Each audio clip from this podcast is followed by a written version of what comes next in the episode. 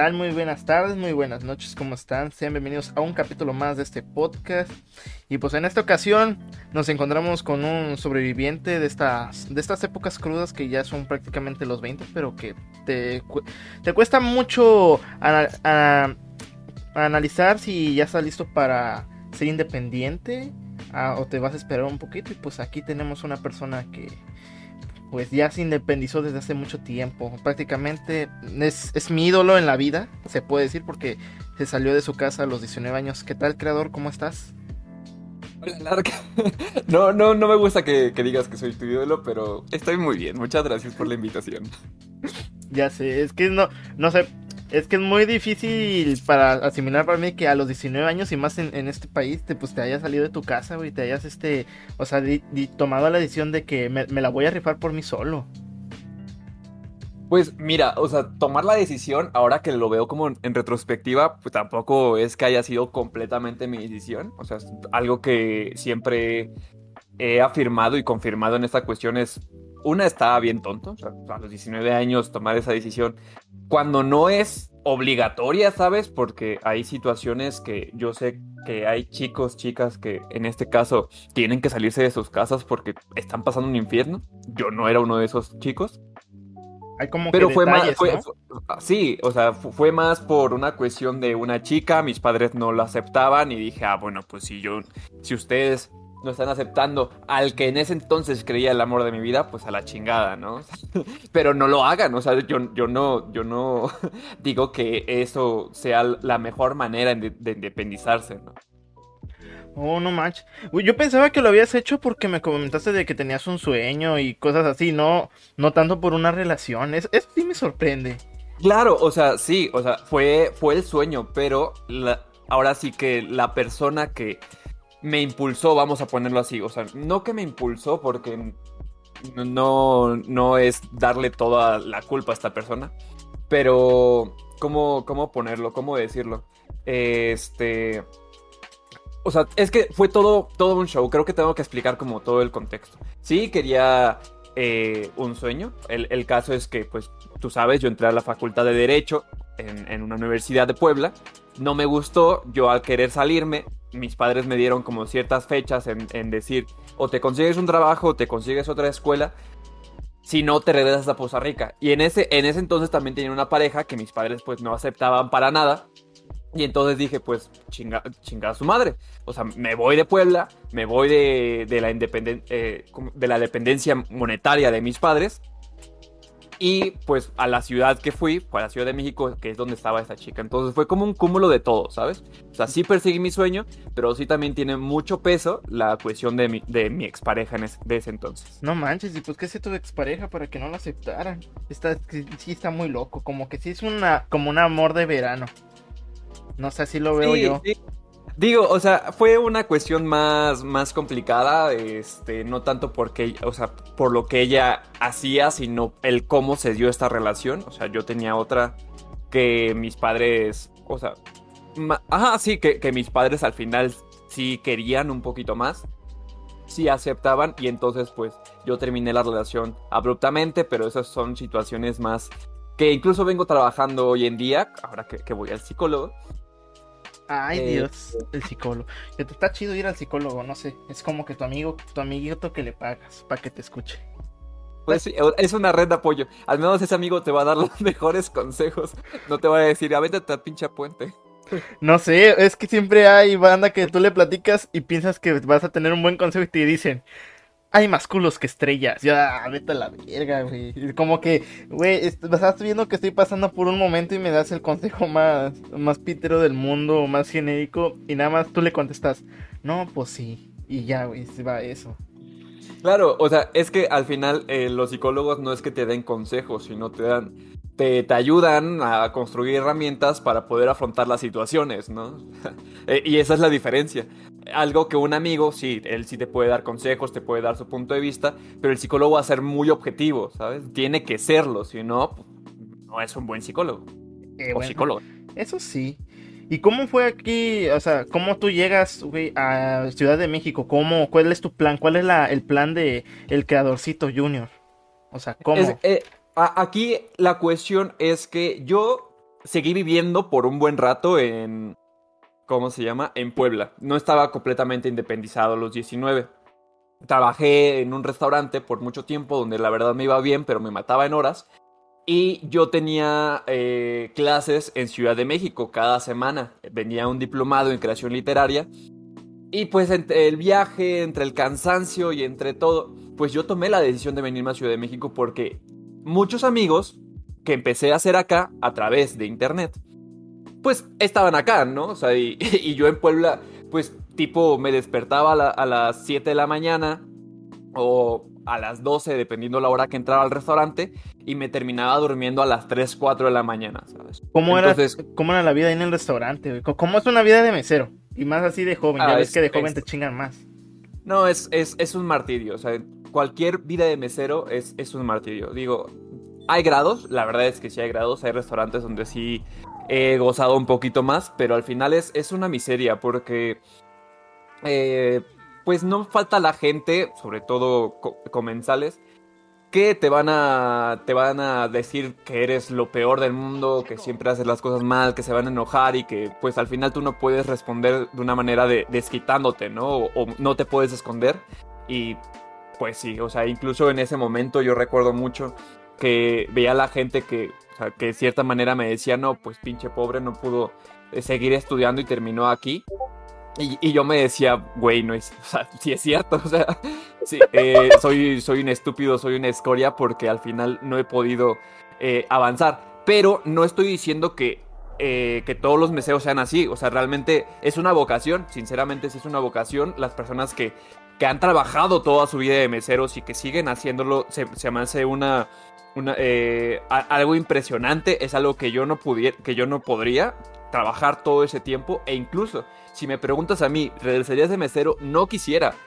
Tal vez en algún momento lo haga, pero no quisiera, sinceramente, por lo pesado que es, por el trabajo duro. Y todos mis respetos para ese tipo de personas.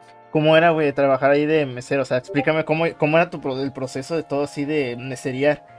Porque a mí me invitaron una vez de ser mesero, pero creo que es muy diferente el poder, el poder meserear en un bar, en un antro, que en un, restaurante que tú ponle que la gente está más cuerda y en el antro pues puedes chingar a gusto. chingar a gusto.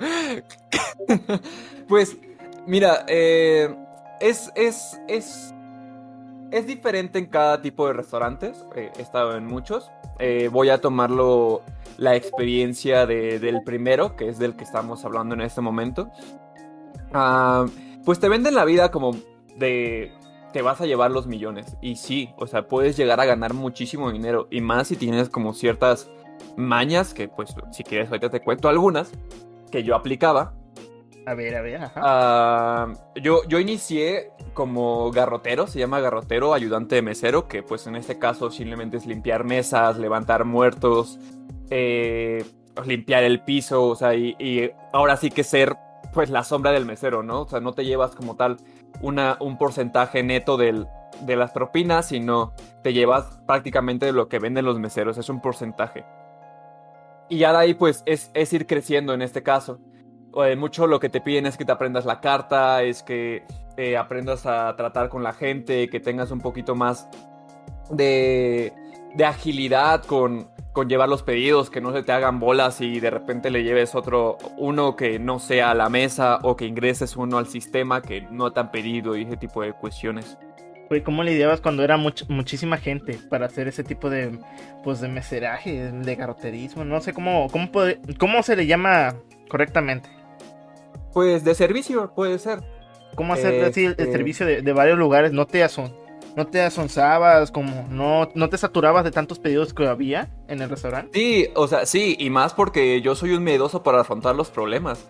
Hay un, hay, hubo muchos puntos donde eh, es tanta la gente y tanta la carga de pedidos que tienen en cocina que al final es cuando se le dice que te camotease. O sea, bueno, que están camotes, que está, que al final está un montón de, eh, sí, o sea, no van a salir los pedidos a tiempo, la gente se molesta porque toda está hambrienta, ya tuvieron que esperar un montón en fila de, en, fila de espera. Y yo lo que recuerdo que sí es que no me, no me acercaba a, la mesa para nada. O sea, me, me, alejaba, los ignoraba, lo cual no se debe hacer, sino ya después aprendí con el, con el tiempo que tenía que acercarme y decirles, ¿saben qué? La cocina está saturada, sus alimentos van a tardar un poquito más. ¿Quieren que les traiga algo más de tomar? ¿Sabes? o quieren que les traiga un poquito más de pan, o quieren que saquemos, que, que, les pida algo que pueda salir un poquito más rápido para que vayan calmando su hambre. Es, es simplemente tener una comunicación asertiva junto con los clientes porque ellos tampoco saben qué es lo que está pasando. Y si tú te escondes, eh, como lo que yo hacía, pues al final te va peor. O sea, te va peor porque le dicen a tu gerente que fue un mal servicio y te va peor porque no te pagan la propina que deberían de pagarte. A la vida. Entonces sí hay un, hay como un, esquema para atender. Sí, claro, claro. O sea, eh, esquemas, procesos, pero también eso lo vas aprendiendo dependiendo de tus experiencias. Yo recuerdo mucho que, este, por ejemplo, en el primer restaurante que entré, a mí me decían, el, cliente es dinero, el cliente es dinero, y, y, si no te consumen tanto, son unos pobres que no deberían de estar consumiendo ahí. Los cornes. Eh, pues prácticamente sí, o sea, a mí me enseñaron a correr a los clientes. Así como que, ah, no me estás, no me estás consumiendo, pues ya vete a la chingada, te despacho, ¿no? Porque eso me ha pasado a mí. Eso me pasó una vez este, en, un, en, un, en un bar, que estábamos ahí, nada porque estaban pasando las peleas del UFC, y pedimos una cubetita. Y estábamos viendo y platicando, pero las demás me estaban consumiendo, y nada más para que nos fuéramos, nos apagaron la tele. Sí, o sea, eh, hay muchas mañas para correr a la gente. Eh, como en, los bares, tipo, si no consumes ciertas cantidades de botellas o si no estás consumiendo una botella extra, pues te mandamos a la otra mesa, ¿no? A una mesa donde el sonido está muy fuerte o donde no hay espacio o, X, Y razón. Ah, la vida. Eh, ¿Y tú cuál, tú cuál llegaste a aplicar?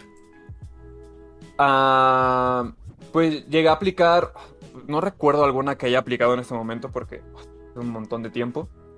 Pero llegué a aplicar la, la de meterles la cuenta, tal vez. Así como de que, ay, oigan, eh, es que eh, mi gerente ya me está pidiendo la mesa porque hay más gente esperando. Le puedo, le puedo, o sea, le puedo cobrar.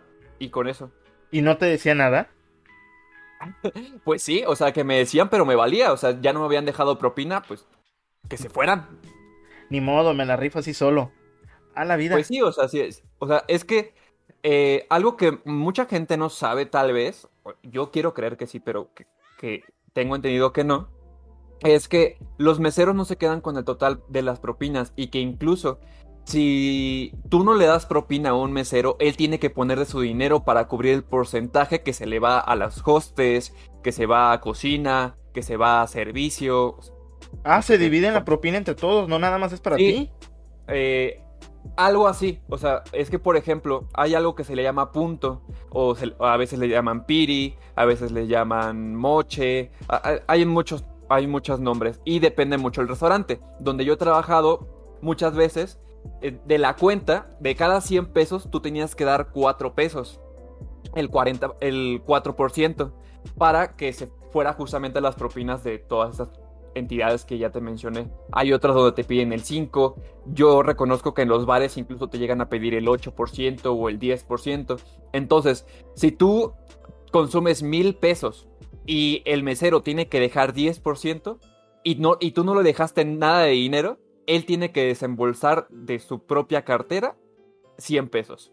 Incluso hay lugares donde te guardan las propinas, ¿no? Porque aquí hay un hotel en Poza donde te guardan las propinas y ya hasta que te pague te sueltan ese dinero que acumulaste. Sí, sí, o sea, ahora sí que depende mucho de cómo es que se maneja. O sea, yo he estado en lugares donde te cobran el 4%, el 5%.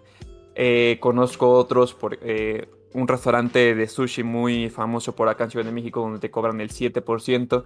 Y entonces, si, si nada más dejas el 10%, pues no es como que todo el dinero se vaya íntegro a tu bolsillo. A la vida. No, yo pensaba que todo se quedaba para ti porque decían que de mesero ganabas, o sea, sí ganabas una buena ganabas de propina, no que te la mochaban.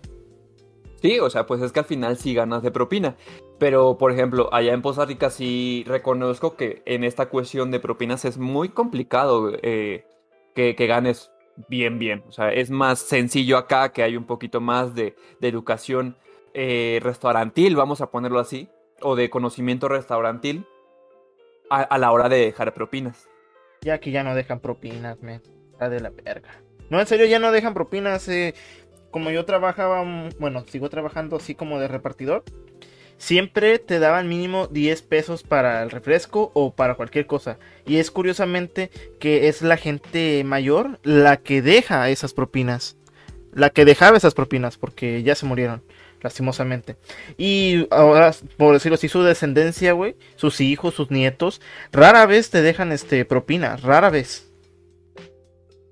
Sí, o sea, al final eh, yo lo vi mucho con mis padres, ¿no? O sea, de, de cuando pues dejaban propinas, yo también tenía este mismo pensamiento.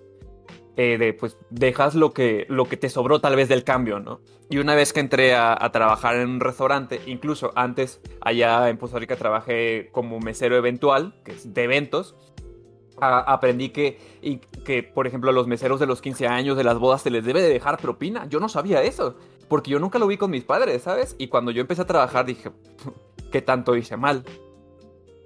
Entonces, ahora pues siempre recomiendo a todo mundo que, que, que lo haga, o sea, que, que deje propinas. Incluso aquí, amigos, me, me he llegado a pelear porque ellos no quieren dejar propina. y yo les digo, pero es que te sirvió, estuvo aquí viendo tus necesidades, porque no dejas pinche propina? Y yo he tenido que dejarlas todas, ¿sabes? Es que ya también como que cuando tú trabajas del otro lado de la moneda, ya empiezas a ver la decadencia que hay en el sistema y ya te apiadas de los que están ahí trabajando. Que a veces no están por gusto y nada más por necesidad. Claro, eso siempre va a pasar. ¿Y qué, otra- qué otras mañas aprendiste en otro restaurante? Ya me contaste que tenías como que esta ideología de que si no paga, el cliente es dinero, no produce dinero, se va. Y en otros lugares Sí. que te enseñaron. Eh, en otros lugares me enseñaron que tienes que tratar al cliente o al comensal como a ti te gustaría ser tratado para que te deje dinero. Eso princip- eh, principando, o sea, ¿no? O sea, el tratar bien al comensal te, de- te deje o no te deje dinero. ¿Por qué?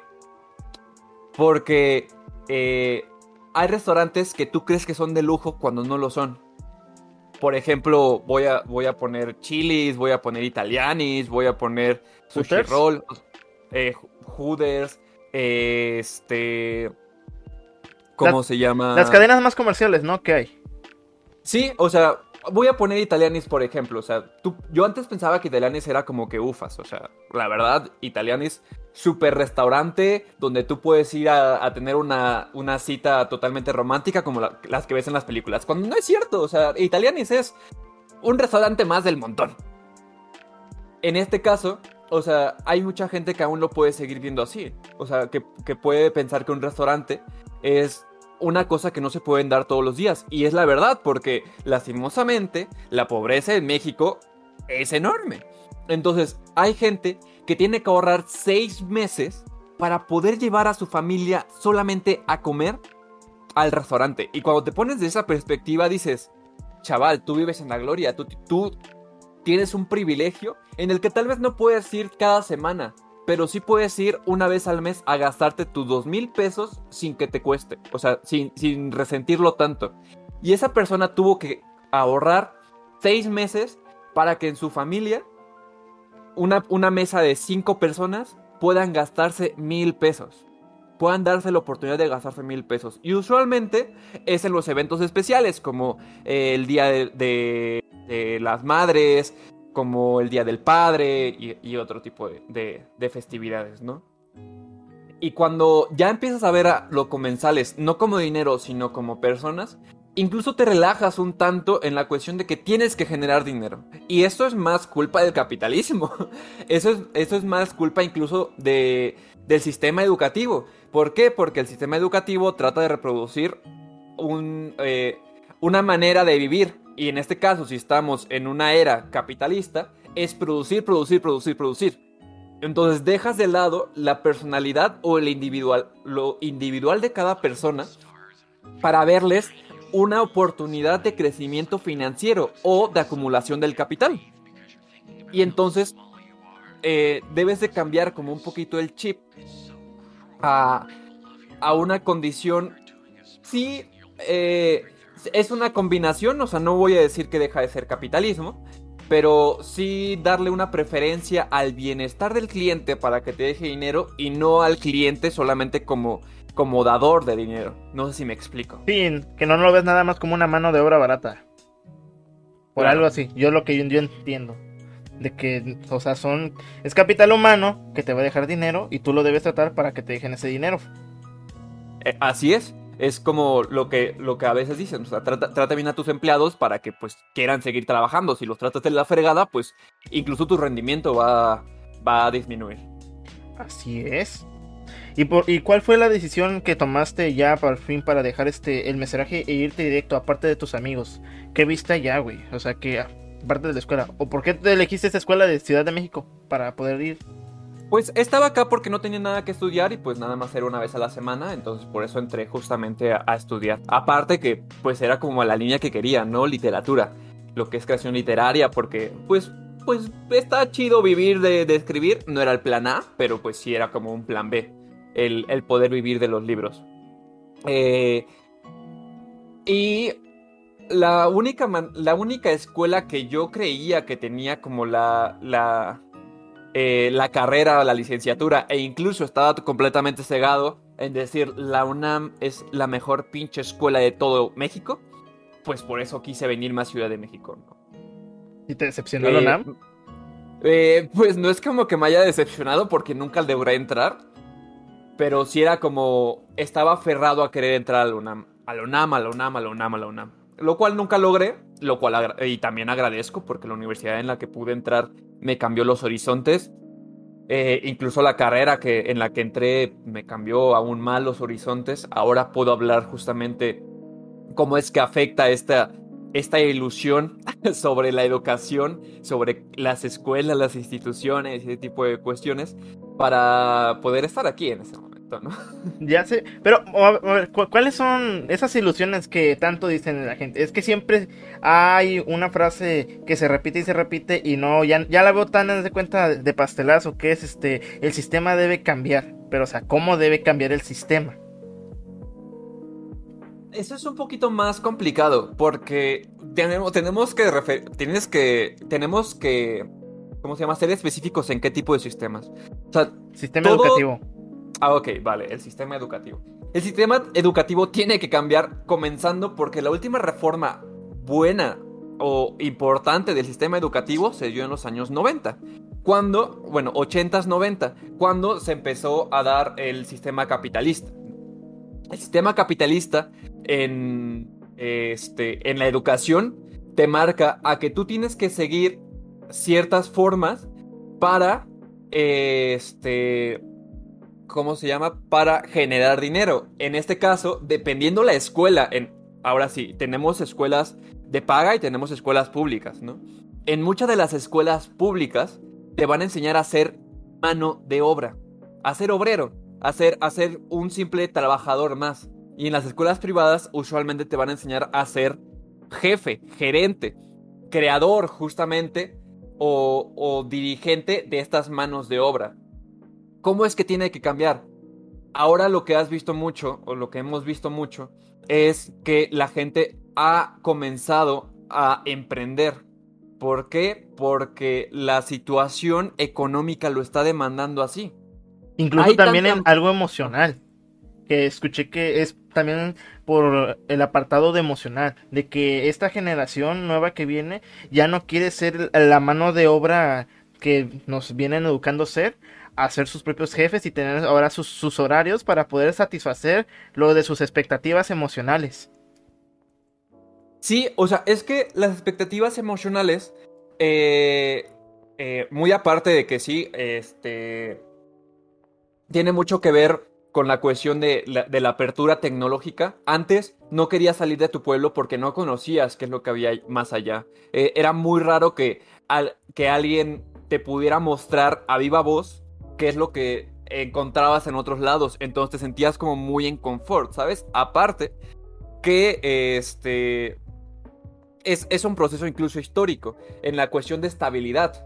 ¿Por qué? Porque el capitalismo nace a partir de la Segunda Guerra Mundial. La Segunda Guerra Mundial creó mucha inestabilidad, tanto de, eh, ¿cómo se llama? De, lugares para vivir, de trabajos, monetaria, eh, de, de comida, o sea, mucha inestabilidad. Entonces el capitalismo lo que logra es una cierta estabilidad, pero al tenerla, tú puedes seguir progresando y llegas hasta cierto punto donde te estancas. Y, lo que hace el ser humano, o, lo que ha demostrado por lo menos el ser humano, es que el estancamiento solamente genera nuevas posibilidades de, seguir creciendo, o sea, seguir creciendo en otros ámbitos. Ahora con la tecnología que, te que puedes ver lugares de otro mundo, o sea, de, perdón, de otras partes del mundo, eh, y con menos recursos eh, económicos para poder conseguirlos, para poder verlos, para poder vivirlos, eh, en esta cuestión de experiencias, hace que, pues ahora nuestra generación quiera vivir, o sea, quiera poder experimentarlas. Pero la inflación, en este caso, creada por el capitalismo, no te deja, o sea, no te deja hacerlo. Porque los trabajos siguen siendo los mismos, siguen estando igualmente pagados y ya no te alcanzan los recursos para cubrir esas necesidades que incluso el mismo capitalismo ha creado, ¿sabes? Y es curioso porque en eso sí tienes, tienes razón y eso me lo, eso lo escuché de, mi papá, pero haz de cuenta en una plática así de, de señores X, de que cómo va tu día, ¿no? De que en el aumento de los precios de su mercancía, como él es comerciante, ¿no? Él decía que nada más subía, o sea, el precio de la mercancía, pero al final de cuentas, lo que ganaba, lo que ganabas tú como comerciante, al final de cuentas, e, eran los, era el mismo dinero.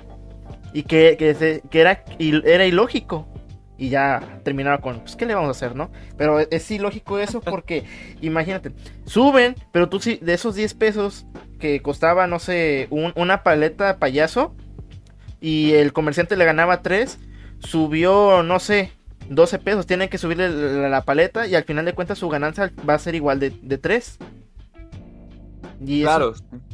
y es un estancamiento que no, que apenas estamos percibiendo bien cabrón, porque eso ya se está volviendo muy mucho capitalismo salvaje. Sí, sí, me, da, me da risa el, el término de capitalismo salvaje, pero tienes razón, o sea, eh, justamente va sobre ello. O sea, el capitalismo creó necesidades y sigue creando necesidades, por eso es que vemos a cada rato un iPhone mejor, con una cámara mejor, pero eh, tu sueldo sigue siendo el mismo. O sea, y no, y no puedes cubrir esa necesidad que se está creando. Y, y, también nosotros por querer aceptación social porque platicando con otro amigo, él me estaba diciendo que la culpa no, no es de tanto de Apple, sino que también es de nosotros como personas de tratarnos sentir aceptados y ser diferente en nuestro alcance social. Porque lo que están haciendo son mínimos cambios para atraer a usuarios que están con su iPhone ya viejo y que se acerquen. Pero tú como querer ser aceptado y tratar de ser diferente porque siempre buscamos ser ese individualismo, aunque no somos seres individuales, buscamos esa aceptación del público que nos vea, que nos tratamos de medir el pito entre todos. Eh, es que en ese caso que tú dices ser aceptado socialmente, es que esa aceptación social también la crea el capitalismo. O sea, es que no le puedes quitar el peso a, a, esta, a este sistema financiero, a este sistema económico, porque eh, es como en la cuestión de los comerciales, ¿no? O sea, te venden una idea, te venden una imagen que si te repiten, te repiten, te repiten, te la vas a creer en algún punto.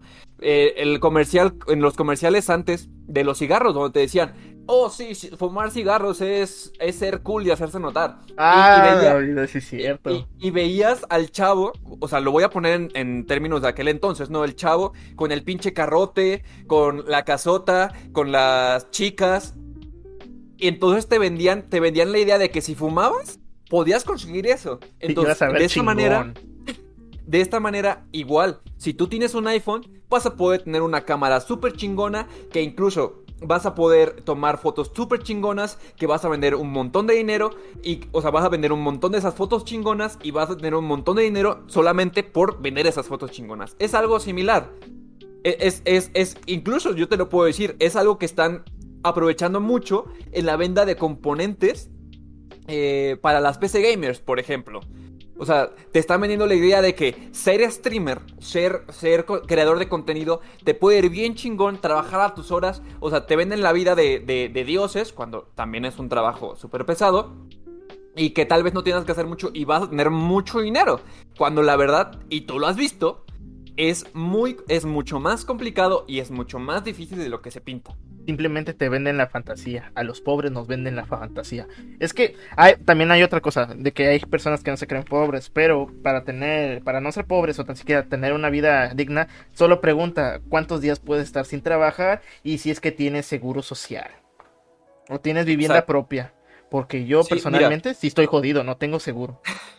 Hay, hay una, hay, hay una, este, hay un concepto que a mí me gusta mucho que se llama movilidad social. No sé si lo hayas escuchado. Sí, Bueno, para quienes no lo hayan escuchado, la movilidad social es el porcentaje que hay en cada país en el que una clase social puede subir el peldaño hacia la otra clase social. En México estamos ahí como por el 4%, lo cual es absurdo, ¿no? O sea, de cada 100 personas solamente 4 van a poder subir. Pero lo que no te cuentan es que en México, para que esas cuatro personas suban al siguiente peldaño de la escala social, en este caso, este, ¿cómo, eh, ¿cómo se llama esto? Baja, media y alta, no me acuerdo cómo se, que se llama. Este, lo dijiste ahorita. Eh, ¿cuál? ah, eh, no me acuerdo cómo se llama. Eh, soy un, ah, clase social baja, clase social media, clase social alta. En México lo que tienen que hacer es que de, o sea, si tú subes, si cuatro personas suben, cuatro personas tienen que bajar, cuando no debería de ser así. Es cuatro personas deben de subir y que y aumentarse la clase social. Y luego, algo muy interesante aquí es que mucha gente en México se cree clase social media, pero a nivel mundial, a nivel monetario, para que una familia sea clase social media, tiene que estar ganando 16 mil al mes por cada persona adulta y productiva. ¡Tu que se puta encuentre en la casa. Así te lo pongo, eso es clase social media. No mames. Ahora tú ponte a pensar, ¿cuánto tiempo creíste que eras clase social media y no lo fuiste? O- y no lo eres. Güey, tengo. pensé que nada. O sea, pensé que si no tenías vivienda o algo así, eras más o menos social. Clase social media, pero ya, ya veo que. Mm, Pues mucha gente estamos. de- estuvimos engañados o. Ah, Y, justamente va a partir de, lo que tú dijiste de cuántos días puedes no trabajar y seguir viviendo. ¿Por qué? Porque la clase social media ya te permite tener un ahorro y una inversión. Una clase social baja no te permite ahorrar. Y es cuando empiezas a vivir al día. Ya cuando eres pobre es otra, es otra, es otra cosa. Pero, pero rondamos justamente entre el clase social baja, baja, baja media, baja alta. Y, a- y hasta ahí más o menos, el baja alta incluso ya es un, po- un poquito más, más eh, eh, tirándole a tipo 10 mil, 12 mil pesos mensuales por cada persona adulta productiva en una familia. Entonces se podría decir que los que tú ves con casas bonitas, esos, esos güeyes sí son clase, clase media, ¿no? A Sí, sí, sí, justamente clase media, porque para clase alta más o menos eh, rondan los 30, 32. A la vida. Entonces nosotros que nos burlamos de los maestros, esos güeyes, se puede decir que son este clase. Clase este media baja. Los maestros. Es que No. yo, yo- yo lo digo por no, no tanto por si el generar dinero, sino que esos güeyes pues tienen, algunos tienen pensión, güey, tienen este liste y hasta un ahorro para el retiro. Mm, No precisamente, porque no es, no es tan, no es tan, eh, bueno, ese ahorro no es, este, no se puede invertir, por ejemplo. O sea, lo puedes invertir hasta dentro de seis años. Puta O sea, madre, es- chale. ese, es- ese, ese ahorro para el retiro realmente es un derecho por ser trabajador. O sea, no estás ahorrando porque tú quieras ahorrar. Estás ahorrando porque te están obligando a ahorrar. Chale. Sí está muy cabrón esto, eh. No Sí. mames. Y todo eso nace a partir de que yo me independí. Y to- todo eso lo empiezas a conocer a, a partir de que te independizaste, ¿no? A partir de la... ¿Qué carrera tomaste? ¿O, o cómo llegas Eh, a, ese- a ese pedagogía. punto de, de analizar todo, todo esto? Eh, nace a partir de justamente de mi carrera. O sea, eso es completamente de mi carrera. A partir de, de- de estudiar mov- los movimientos sociales, de estudiar justamente cómo se reproduce eh, ciertas instancias en la sociedad. Eso es mi carrera, pedagogía. ¿Y cómo llegas a escogerla, güey? Pues justamente como no, no, no pude entrar a la, a la, a la, UNAM, o sea, y yo te comenté, o sea, mi plan B era estudiar, era escribir libros. Mi plan A realmente era ser profesor de español. ¿Por qué? Porque decía que las juventudes no leían porque el sistema educativo, en ese entonces ya, ya hablaba un poquito, te, no te enseñaba a leer, te obligaba a leer. Y mi plan era ser profesor de español para ser acá el, el más chévere y decirle a, a, los jovencitos, pues mira, lee, no importa que leas, pero el caso es que disfrutes la lectura. Qué chido, ¿no? Eh, y entonces dije, bueno, pues pedagogía para ser maestro. En ese entonces todavía pensaba que la pedagogía era para ser maestro. Eh, entro, la termino, después estudio alguna maestría, un doctorado eh, en literatura y pues ya. Cool. Todo cool en mi mente. y una vez que entro y, me doy cuenta que la, que la pedagogía no es para ser maestro, pues todos mis horizontes cambian por completo. Neta. ¿Por qué? ¿Cuál es, ¿Cuál es la diferencia de ser maestro y pedagogo? Eh, ser maestro es la profesión. O sea, eh, ser maestro, o sea, tú puedes ser. Vamos, vamos a poner. Vamos a cambiar la, palabra maestro por docente. Porque maestro, vamos, vamos a referirnos como tener una maestría, ¿no? Que sí, en el, en el coloquial, ser maestro también es ser docente, está, está a la par.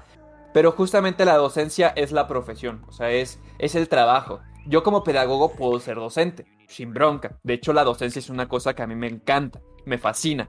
Si pudiera hacerlo, lo haría siempre. Pero simplemente es estar frente a grupo. Ser, docencia es entrar a la educación formal, o ser docente es entrar a la educación formal y, sentarte frente a grupo, o presentarte frente a grupo y enseñar cualquier asignatura. Eso es ser docente. Ser pedagogo es ver la educación como un macro, un, un, un ¿cómo, ¿cómo se llama? Es ver la educación como algo íntegro de la sociedad, como algo que va evolucionando, que sí, dentro de la, de la educación vas a observar la docencia, vas a observar la comunicación, vas a observar eh, la sociología, la filosofía, la administración.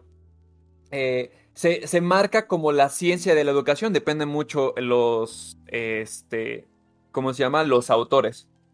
Eh, ya hay, hay, un, hay un debate interno dentro de la pedagogía que te marcan la educación, bueno, la, pedagogía qué es? La, ¿Es una ciencia, es un arte o es una disciplina? Y en este caso, yo podría decir que son las tres al mismo tiempo. Solamente que la docencia es el arte, ¿sabes? ¿Por qué? Porque es como impactas dentro de las nuevas generaciones o de las personas que están, que están frente a ti como tú como docente. Es una ciencia porque se encarga de investigar nuevos métodos, se encarga de verificar las teorías acerca de cómo es que se concibe la educación, se construye el conocimiento, perdón. Está más tirado como a la, investigación. Sí, exacto, sí, la pedagogía también, eh, bueno, en realidad la pedagogía es una de las únicas eh, partes de la educación que te va a llegar hacia la identificación de la, de la educación. Oh, ya. Esa es como la diferencia, es, es ver la educación de un nivel macro y la docencia es verlo de un nivel micro. Y así nos vamos a resumidos. Es abarcar más temas, a buscarle más profundidad a lo que vemos del charquito. Y después de eso, men, ¿cómo? Ya que. Cuéntame, ¿cómo fue este ser, ser independiente? O sea, tus primeros días de independencia, ya que tocamos temas bien profundos. O sea, tan chidos, tan chidos, pero ¿Cómo fue ese ser independiente, güey? O sea, valerte por ti mismo, darte cuenta que pues ya no estaba mamá ni papá, güey. Pues es muy crudo, la verdad es que es muy crudo. Si, si me hubieras preguntado hace un par de años, te hubiera dicho así como que, pues es que muy sencillo, porque nunca, yo nunca fui eh, muy apegado a mi familia, pero no, la verdad es que es muy crudo. O sea, yo, es, es algo que tal vez yo nunca les podría recomendar a todos, pero que impulsaría a todos a hacer, ¿sabes? O sea, es, es muy contradictorio, lo sé, pero el ya no enfrentarte, o sea, bueno, enfrentarte a la vida misma sin saber que personas, o sea, que ya no hay personas de manera inmediata, porque tal vez puedas tener muchas redes de apoyo, pero no van a estar de manera inmediata, es lo más crudo que puedas que pueda surgir. Creo que independizarse, eh, la, gente nunca está preparada para eso. nunca. Así tengas toda la cantidad de dinero y todos los estudios, nunca estar preparada porque creces este, durante mínimo 18 años con gente a tu lado. en la mayoría de las ocasiones. Sé que hay, sé que hay excepciones, ¿no? Es que eso, eso es algo contradictorio de la, de la, gente que dice que ama estar solo. Pero una cosa es que estés solo por rato sabiendo que tú vas a tener, no sé, a tus amigos, a tu papá, y que les vas a hablar y que ellos van a venir, ¿no? Cualquier persona. A que te quedes solo, totalmente solo. De que no tengas gente con quien convivir. Sí, o sea, y es que es ahí más un, una, un error en las expresiones. O sea, una cosa es gustarte los momentos de soledad o sea, es sentirte, sentirte, eh, ¿cómo se llama? Bien en los momentos de soledad a justamente a estar solo, justo como lo mencionas. Sí, porque yo, yo tengo este un amigo que se fue de foráneo allá a México por el Politécnico, ¿no? Y dice que las primeras semanas estuvo chido, ¿no? O sea, sentía libertad, pero ya mientras iba avanzando el mes, se sentía solo porque no había quien lo recibiera, güey. No, no podía este, platicar con nadie. Tenía que estar solo con sus pensamientos. Y que cuando tú disfrutas de esos momentos de soledad, o sea, te da gusto poder estar pensando y sacando ideas. Pero ya cuando es todos los días y se vuelve a ser algo monótono, como que te puedes inducir, si te puede decir así, tú me corriges, un poquito a la locura y hasta la depresión. Eh, sí, sí, o sea, al final pues mira, la humanidad ha sido...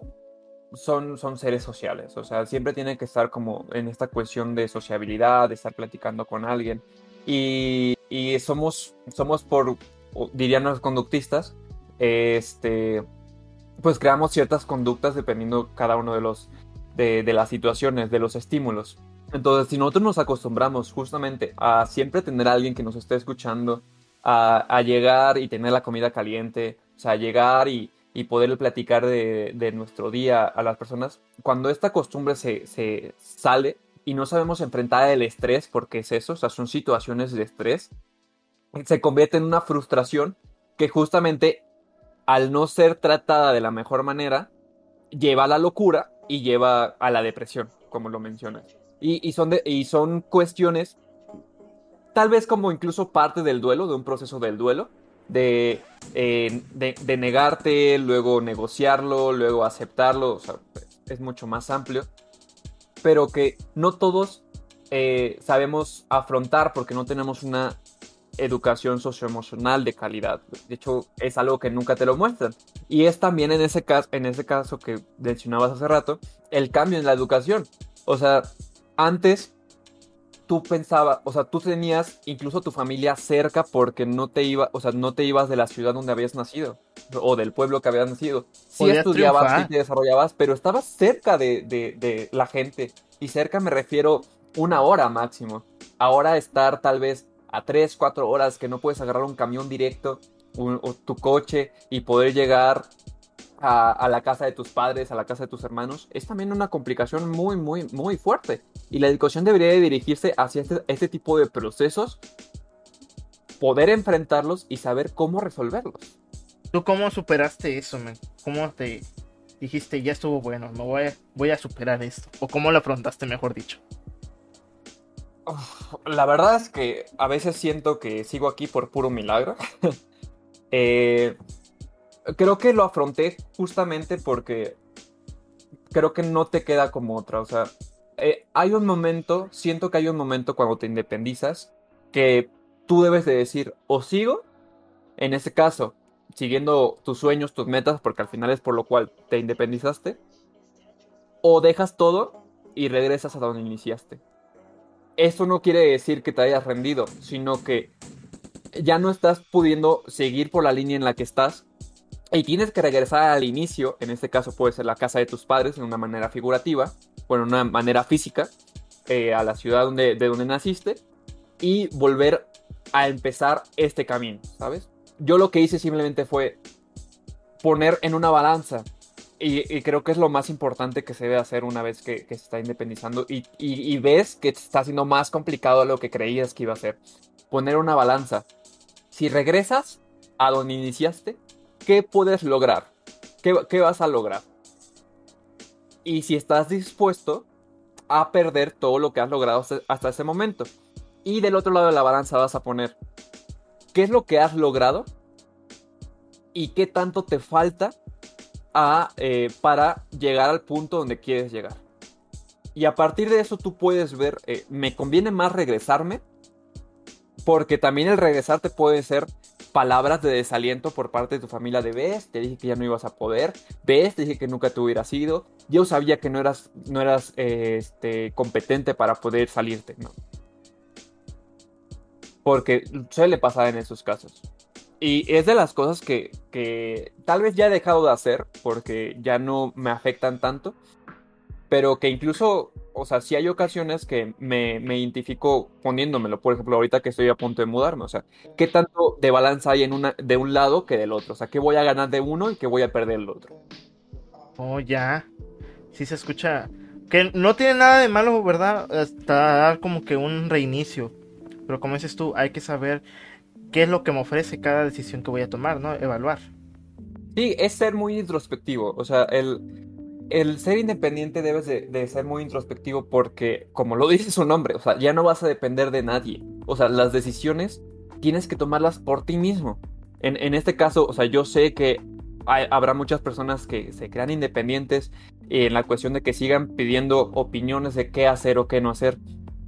Pero también es un papel muy importante por parte de las figuras eh, fraternales.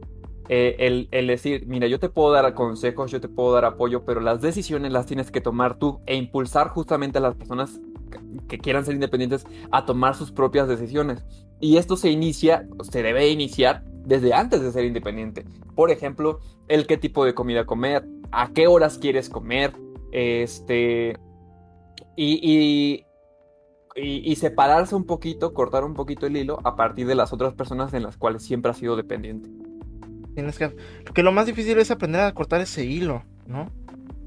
No sé. Sí, bastante, sobre todo en, México, donde las familias se identifican por eso. O sea, el ser muy, muy arraigadas, el, el ser. el siempre poner a la familia sobre todo, ¿no? Cuando muchas veces no debería de ser así. Primero está la salud mental, física, este, no importando si la familia está de acuerdo o no. ¿Y tú qué, tú qué consejos le darías para que tú, para que uno pudiera dar el brinco a ser independiente? O sea, ¿qué, deberíamos analizar nosotros, me? Para que nos sentamos seguros de, dar ese brinco y ya no depender tanto de las figuras paternales. O empezar a cortar ese lazo de figuras paternales para hacernos cargos de nuestra vida. Ya ves que la banda dice, no te metas en mi vida y hacer eso, ya que tomar nuestra vida. Es que no, no creo que haya un consejo clave para poder llegar a dar ese brinco. O sea, es como aventarte de paracaídas. No sé si lo hayas hecho, yo no lo he hecho, pero muchos sí dicen esta cuestión de tú debes de hacerlo. no, no hay algo que te pueda armar de valor. Es simplemente hacerlo y, ver si, si, te agrada. O sea, darte la oportunidad de, de cambiar de opinión. Creo que es eso. O sea, el, la, la cuestión de sentirte menos por no lograr algo o por sentirte incapaz de algo una vez que ya lo estás haciendo es completamente normal.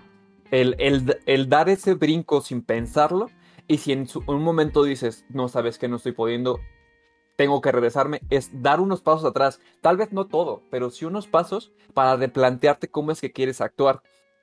Y, y a partir de eso, pues ir viendo qué es lo que más te acomoda. Eso sí, tienes razón. Muchos consejos profundos, güey, que me das. Qué bueno, qué bonito. no son profundos. Pero, o sea, no, o sea, los tocas con lógica. Los tocas con lógica y desde un punto pienso que mayormente psicológico. Porque si nosotros diéramos ese paso ahorita, te pondrías a decir, ah, chingue su madre, como que te empiezas a plantear toda tu vida así de soltería de soltería de, de independencia, que vas a poder llegar a casa donde quieras, vas a poder tragar lo que quieras, pero cuando tú ves ya este, la realidad, te das un golpe con pared que a veces te cuesta trabajo asimilar o prepararte para recibir chingadazos. Aunque lo piensas así de, ah, chingue su madre, pero el golpe ahí va a estar próximamente. Sí, es, es, reconocer también que justamente cuando llegue ese golpe, pues no va a haber gente que te, que te pueda levantar inmediatamente. O sea, vas a tener que levantarte tú para después contarle a la gente, a, esa misma gente que antes te levantaba, para que ella te diga, tranquilo, se va a poder, pero primero ya tuviste que levantarte. Eso sí, me. Qué bonito, qué bonito. Y ya por último, yo sé que tú eres creador de contenido, men. ¿Qué, Que eso ya tenía varios momentos de poder hacer como que unas preguntas a creadores o streamers pequeños. Que, ¿Qué es lo curioso de ser un, un streamer pequeño? ¿O por qué decides ser streamer pequeño? Para llevar a esa, eh, como, e, esa independencia más amena para poder interactuar. Ajá. ¿Cómo? Eh, ajá, dime, porque no comprendí del todo la pregunta. Y estás pendejo. Bueno, ah, es cierto. ¿Cómo es ser un streamer pequeño? ¿Por qué, por qué lo hiciste? ¿Y cómo, qué es lo pro y lo contra de ser alguien pequeño? Por tonto. no, no es cierto. Eh, pues bueno, o sea, yo, a mí, o sea, yo he creado contenido en internet desde hace 10, 11 años, ya no recuerdo, pero voy a decir que 10. Este, porque siempre me ha gustado, siempre me ha gustado la creación de contenido desde que inicié a hacerlo.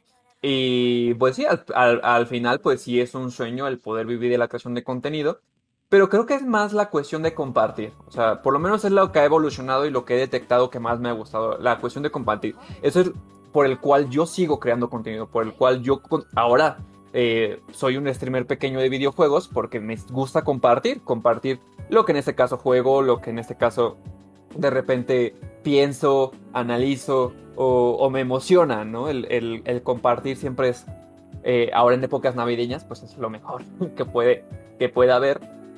Eh, y pues bueno, los pros de ser un streamer pequeño, no sé, no sé si haya un pro de ser un streamer pequeño, porque no estás, o sea, todo tu esfuerzo no está rindiendo frutos en una cuestión material, ¿sabes? Es más una cuestión, este, pues emocional, es una cuestión incluso de orgullo tal vez. Eh, entonces no, no puedo identificar un pro. Un contra es que estás eh, tal vez persiguiendo un sueño que puede tardar muchísimo en llegar o que tal vez sea muy, o sea, no, no puedas hacerlo, o sea, no puedas llegar a, a eso. Entonces, sacrificas tiempo en producción de algo que sí o no va, a rendir sus frutos. Pero eso no solamente por ser un streamer pequeño un creador de contenido. Para todo, ¿no? Exacto, o sea... O sea, incluso se puede relacionar esto con la independización. Sí, o sea, sí, o sea, una, uno de mis planes justamente, o sea, ahora mi plan justamente para ser un poquito más independiente, y en este caso lo voy a decir un independiente económicamente e independiente de tiempo, es que, querer ser un creador de contenido para yo poder organizar mis tiempos y no tener que estar respondiéndole a alguien de una manera inmediata como jefe en una oficina, ¿sabes? Es parte de la independización. ¿Cómo es que quieres llevar tu independización? Sí. En eso sí, como con un sueño que no tiene, no tiene rumbo. Simplemente se hace como, es un hobby y ese hobby es caro. Pues más que hobby eh, y más que sueño, yo diría que un, sueño sí puede tener un rumbo. Eh, y esto sí tiene un rumbo. Yo, te, yo se los he platicado, o sea, yo te lo he platicado, o sea, la cuestión de cómo es que ahora me lo tomo un poquito más en serio y, y trato de poner en práctica cada uno de los consejos que te dan, ¿no? A partir de la creación de contenido. Pero pues como todo sueño, como todo proyecto, pues puede dar, puede salir bien o simplemente puede no salir. Bueno, incluso también todo lleva su tiempo. No podemos esforzar a un proyecto que salga así de la noche a la mañana. Todo lleva su, si se puede decir así, su planeación, su desarrollo y hasta su desenlace, que, puede ser bueno, puede ser malo, pero ningún proyecto va a salir de la noche a la mañana, incluso en dos meses o en una semana. claro, todo sí, o sea, y, siempre va a ser distinto, o sea, eh, y lo hemos visto, ¿no? O sea, hay creadores de contenido que pueden crecer mucho más rápido que otros. Eso sí. ¿Y cómo, no, ¿cómo, ¿cómo te piensas tú? No sé si algún momento te ha llegado como que gente a platicar o a tratar de identificarse contigo o a contarte más que nada problemas personales. No sé, algo muy personal, güey. ¿Tú, ¿Tú qué sientes al ser esa persona que le cuentan sus cosas? Llegan gente desconocida, te cuentan así, te platican y como que se rompe una barrera. Agradezco mucho la confianza, o sea, eso siempre lo voy a hacer. Eh, agradecer la confianza, pero sinceramente muchas veces no sé, no sé cómo actuar. O sea, y me ponen entre la espada y la pared. Es muy complicado eso. Y creo que la gente no se pone a pensarlo. Aunque entiendo precisamente que pues las facilidades y las oportunidades no son las mismas para todos, ¿no? O sea, sobre todo si son menores de edad, por ejemplo, que me han llegado bastantes, no es como que ellos puedan decidir sobre si ir o no al psicólogo porque siguen dependiendo económicamente de sus padres. Simplemente digo lo que en ese momento pienso, o sea, eh, a partir de, de, mi experiencia, tanto personal como académica, este, un poquito, sí, de profesionalismo, o sea, de, de, mi trabajo laboral, o sea, que, que, he tratado justamente ese tipo de temas y me he especializado incluso un poquito en este tipo de temas, pero siempre va a ser complicado. O sea, incluso en persona, o sea, cuando hablamos, por ejemplo, temas de duelo, hablamos tema de, de, aprendizaje del amor, tema, temas de este, depresión y tipo de cuestiones, siempre va a ser complicado. ¿Por qué? Porque te das cuenta que tú vives en un privilegio, que, que has tenido como otro tipo de perspectivas y que tal vez eh, no es tan sencillo para otras personas sobrellevar una misma situación que en ese momento tú estás llevando. Por eso se me complica mucho no hacerle caso a, ciertas, a ciertos comentarios que tú los has visto, ¿no? este. Y. Y no sé, o sea, si yo, yo recuerdo mucho que cuando tenía, eh, cuando era adolescente me gusta, o sea, yo quería ser escuchado y entonces pues trato de darles esas oportunidades. Tal vez mis palabras no sean las mejores, pero pues por lo menos el estarles escuchando que sea un poquito de refugio. Y en ese aspecto, güey, ¿tú, tú sí lo ves bueno que las personas, o sea, se estén desahogando con, con streamers o gente que intenta estar en Twitch. No sé, es que se me hace... No lo, se me veo bien. Se me hace, a mí personalmente se me hace un poco, no sé, como que descuidado de la parte de sus allegados, güey, de sus padres o de cualquier forma, porque ya, ya dijiste, la mayoría de ellos son, son adolescentes, güey. Incluso para mí puede ser que sean vulnerables, güey. En algún punto. Si, si no es la persona correcta la que le estás contando las cosas. Pues claro, o sea, pero tampoco podemos presuponer que pueden hablarlo abiertamente con sus familiares en este caso. ¿Por qué? Porque hay muchas familias, tal vez a nosotros nos tocó la bendición eh, de justamente tener a alguien que nos escuche, ¿no? Pero hay otras personas que no, y me ha tocado verlo en, con personas que pues he tenido bajo mi mando, o sea, bajo mi mando en la cuestión de yo siendo docente, yo siendo facilitador de, eh, educativo. Y, y, eso, o sea, no lo veo bien. La verdad es que incluso llega a afectar al, al, mismo, al mismo streamer en este caso, porque pues dices, chaval, o sea, ¿yo qué hago? O sea, te pone entre la espada y la pared. Pero si en este momento lo único que puedo hacer es escuchar, pues les voy a escuchar. Si no, pues creo que lo que yo puedo recomendar es decirles desde un principio y, marcar tus límites. ¿Sabes qué? Aquí no vengas a contarme eso, venimos a distraernos y espero que tú también te, distraigas. Discúlpame si no es la respuesta que querías, pero también me afectas a mí. Recuerda que también soy una persona y aunque... y que también tengo mis cosas y yo no vengo a contártelas. ¿Sabes? Y eso está cabrón porque a mí una vez me preguntó, bueno, no, me comentó un espectador que tenía anemia, que se sentía muy triste y yo, o sea, ¿qué haces con ese tipo de, comentarios? Y más aún porque creo que esta es una desventaja de ser pequeño porque tú eres pequeño, puedes tener mucha más interacción con las personas que te ven y por eso ellos se sienten más en confianza y más en libertad, pero llegan, llegan momentos como dices tú que hay comentarios o hay este, historias que dices, verga, yo, yo qué puedo hacer por ti aparte nada más de entretenerte un rato. No tengo la pues, solución. Pues, sí, o sea, yo lo que suelo hacer es dar las mayores palabras de ánimo que se puedan, ¿no? Sin llegar, sin, sin, bueno, y lo último que he tratado de hacer es sin darle mayor importancia, porque entonces eh, el, el, ánimo del stream, del streamer, del chat, pues justamente se va hacia un lado. O sea, tú, tú como tú como streamer eres más un moderador de lo que está pasando en el canal. Sí puedes leerlo, sí puedes hablarlo, pero si te enfocas solamente en, esa situación, todo el stream se va a ir hacia esa situación y depende mucho tú cómo es que lo quieras dirigir.